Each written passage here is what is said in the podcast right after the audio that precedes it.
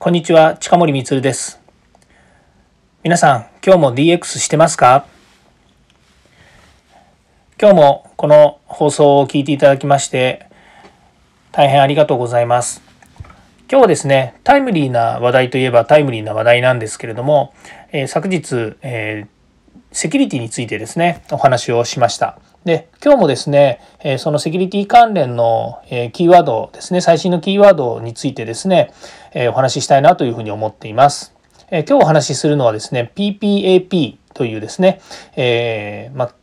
PPAP というとですね、えちょっと違うなんか踊りを思い出したりする人もいるかもしれませんけども今ですねこれ霞が関でパスワード付き ZIP ファイルをですね、え、廃止するということでデジタル庁関連の方でですね、今飛び出してきた話題なので、えー、今日はちょっとその解説を、えー、したいと思います。まあ、解説というよりですね、まずその PPAP とは何かということについてお話しするとですね、パスワード付きの ZIP ファイルを送り、パスワードをその後に送って、で、暗号化したもの、これをま取り仕切るプロトコルであるということで PPAP というふうな名前になっているんですね。で、えー、まあ、聞き慣れない名前かもしれませんけども今ビジネスをやってる中でですねそのパスワード付きの、えー、ファイルをメールで送ってその後にメールが送られその後のメールにですね、パスワードが書かれていたものを受け取ってですね、まあ、それを開いて、え作業したり処理したりですね、その、えー、まあ、添付したものをですね、え、使うわけなんですけれども、まあ、これあの、受け手としてはそういうことになるんですけど、今度送り手の方のとしてはですね、えファイルを、え圧縮してそれにまパスワードをかけます。でメールで送るんですけれどもそれに対してパスワードをまたあの次のメールにですね入れて送るんですけどこれあのまた私個人的にはですねいつも思うんですけどもサブジェクトが変わってしまう場合があるんですよね。例えばその手動でやる場合ですと、えー、何かその最初サブジェクトというのはあの件名のことなんですけどもメールの件名に、まあ、これこれの件でメールあのファイルを送りますっていうふうに送ってもらってでそれに対してそのこれこれの件でメールを送りますのパスワードですとかっていうふうに書いてくれればいいんですけれどもあのもう2個目のパスワードの時はパスワードを送りますとかっていうふうに送ってもらい、あの、送っていただくケースもあるんですけども、そうするとですね、最初に来たメールと後に来たメールが、まあ、タイムラグが、まあ、何秒とかですね、1分ぐらいだったらまだしもですね、後になって分かんなくなっちゃう時があるんですよね。で、やっぱりその最近、あの、メール1日にま何百通っていうふうに来ることもあるので、例えばの話、その、メール検索するって言った時にですね、パスワードっていうふうに検索したらもうパスワード山ほど出てくるんですよね。で、それがまた、あの、どの、えっ、ー、と、えー、どの、どれと組み合わさったパスワードなのかっていうのはやっぱり1位にあのすぐならないので分からなくなっちゃうっていうケースがあるんですね。まあ、そういう問題点をですね今話してはいますけれども、まあ、これで何が問題かっていうとですねそのセキュリティ上のリスクが今まであるということで、えー、このパスワードまあ、パスワードじゃないですね。そのファイルを圧縮して、それにパスワードをかけて、で、えー、メールで送るというふうにしてました。で、え今までですね、やっぱりそのセキュリティ上のセキュリティ上のリスクと言っているのは、そのパスワードをかけないファイルを送るとですね、まあ、途中で、え抜かれる、つまり、あの、ファ、えー、なんだ、えハッキングされたりしてですね、ファイルを盗み見られてしまうっていうことがあるということですね。それから、メールにファイルとパスワードを一緒にして送ってしまうっていうのが昔あったんですけども。でそうするとですねやっぱりメールの中にですねパスワード書かれてるので、え、メールごと抜かれてしまうと、え、それもやっぱり解読されてパスワードを開けられてしまうというようなことでですね。まあいえーと、セキュリティ上のリスクに関して言うと、まあ、いたちごっこみたいなところっていうのはあるんですけれども、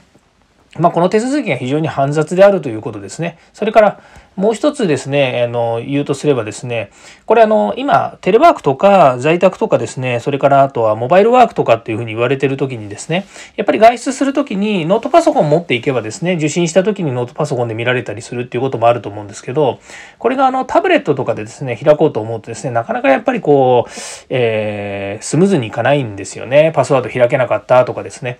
ていうこともあってですね、えー、まあ、非常に使いにくいというかですねあの少々やっぱりこう手間のかかったりとかそれから、えー、まあ、生産性が悪いというふうにくくってしまえばその通りなんですけれども、まあ、そういうことがあるわけですね。ということで、えっ、とまあ、霞が関でパスワード付きの ZIP ファイルを廃止しますというふうに、まあ、大々的にですねテレビでもニュースでもですね、ま、いろんなところでデジタル、え、大臣のですねデジタルデジタル庁を作っている平井、えー、拓也議員がですね言っているのでまあこれはあの河野太郎行政規制改革担当大臣も言っているということもあるのでですね、まあ、やめるんだろうなというふうに思うんですけども、まあ、そうなるとですね、えーまあ、省庁だけじゃなくてですね、一般企業もですね、えー、こういうのをやめるようになってですね、まあ、そのリスクの問題とかっていうのは、まあ、いろいろこう議論はあって、あるんでしょうけれども、まあ、そこはですね、ユーザーサイドとしてみればですね、あの、えー、手続きが楽になった方が、どっちかと仕事がやりやすいよという話もありますので、まあ、どっちを取るかですよね。リスクを取るっていう風な言い方はちょっとおかしな話になっちゃいますのでね。まあ、そういうことで、その脱 PPAP というようなですね、言い方をこう、まあ、脱はいっぱいあるんですね。脱ファックスとかですね、え脱ハンコとかですね、まあ、いろいろあるんですけど、まあ、脱 PPAP というふうに今回はなっていますので、まあ、これも生産性向上とかですね、それからまあ今度デジタル化に合わせてですね、えー、いろんな仕組みを変えていくっていうことの一つなんだろうなというふうに思います。でですね、まあ、ここであの、んまあ、その手続き上いっぱい大変だということなんですけど、これ送信者側の手間っていうものもありますけれども、えー、まず受信者側も手間だったりするんですよね。さっき言いましたようにですね。あの、やっぱり添付ファイルが、あの、届いてですね、で、それをパスワードで開いて、で、今度その添付ファイルを開くとですね、えー、開くときにですね、まあいろいろ聞かれるわけですよね。その本当に開いていいんですか？とかですね、まあ、セキュリティソフトが動いたりとかですね、それから今度、回答ソフトっていうのがありまして、それがしっかりとですね、あの、回答ソフトが立ち上がってくれればいいんですけども、まあ、どこのフォルダーにです、どこのフォルダーに収めるのかっていうことについてもですね、なんか、あの、これもう本当にあるんで、あり、あるあるあるかもしれないんですけど、なんかどっか違うところのですね、あの、ダウンロードフォルダーじゃなくて、なんか別のところのどっかよくわかんないフォルダーにですね、保存された場合もあってですね、まあそうすると、あのフォルダ検索かなんかかけてですね、えっと、どこにあるのか探し出してでそれをねそのかんそのいろんなファイルをですね管理してるのって人それぞれやり方変わってるじゃないか違うと思うんですよね。ですからそういう意味であの、あれやこれやをやらなくちゃいけなくなってくるっていうのも大変です。それから回答した後にですね、えー、ものによっては、その回答前のファイルをですね、えっ、ー、と、まあ、ゴミ箱に入れたりとかですね、そういう、えー、情報管理をするためにですね、え削除したりとかっていうこと、それから削除し忘れたりとかですね、まあ、いろいろこう手続き上、煩雑なことも多くなるんだろうなというふうに思っています。で、えー、私がですね、一番これであの、まあ、生産性とかですね、それからまあこう手続き上のリスク、手続き上のですね、煩雑さということに考えてですね、思うことがありまして、それはですね、実は、こういう手続き型のものをやってるとですね、めんどくさいものについて後回しにするっていうですね、まあ、まあ、後回しをしてしまう人間の脳っていうのがあるわけですね。そうするとですね、例えばメール、ZIP 付きのパスワード付きのファイルを後で処理しますとかですね。まあこれは言っちゃいけないことかもしれないんですけど、後で処理しますとか、それからパスワード付きで送らなくちゃいけないお客様に対しては、え、後でまた処理をしますとかですね。まあそんなことで、え、手続きをこう、遅らせてしまうというかですね、後回しにしてしまうということも、なきにしもあらずだと思うんですね。そうするとどうしてもですね、あの、どんどんどんどん処理をしたい人とですね、それから、えー、めんどくさくてちょっと後回しにしちゃうよっていう人とですね、やっぱりそういうことの、あの、またタイムラグっていうのも出てくるのかななんていうふうに思ってですね、いや、もしかすると出てこないかもしれないですね。それから、あとこの多分パスワード付きのファイルを送るっていうシステムを作ってる会社さんがあると思うんですけど、まあいろんなベンダーさんがいろんなこうシステム出してるんですけど、あの、ベンダーさんごとにやっぱり仕組みが違うわけですよね。ですから、パスワードの長さだったりとか、送るメールの、あの、本文の書き方だったりとか、その仕組みの使い方だったりとかですね、いろんなものが違うので、やっぱりその、えー、世の中一つに統一してあればですね、もっと分かりやすくて、皆さん手続き上楽なのかもしれないんですけど、やっぱりそれぞれバラバラだし、えー、さっきも言いましたようにですね、もうそもそもサブジェクトが違うもので送られてきたりするとですね、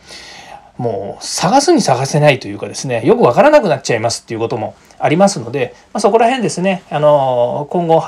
えー、PPAP をですね廃止するというふうに言っていますので少しは、えーまあ、あの手続き上楽になるのかなというふうに思ったりとかですね、まあ、リスクの問題もありますけれども、えー生産性の向上を目指してですね、やっていくんだろうなというふうに思っています。えー、今日はちょっと PPAP の解説をしてみました。えー、最後までお聴きいただきましてありがとうございました。ではまた。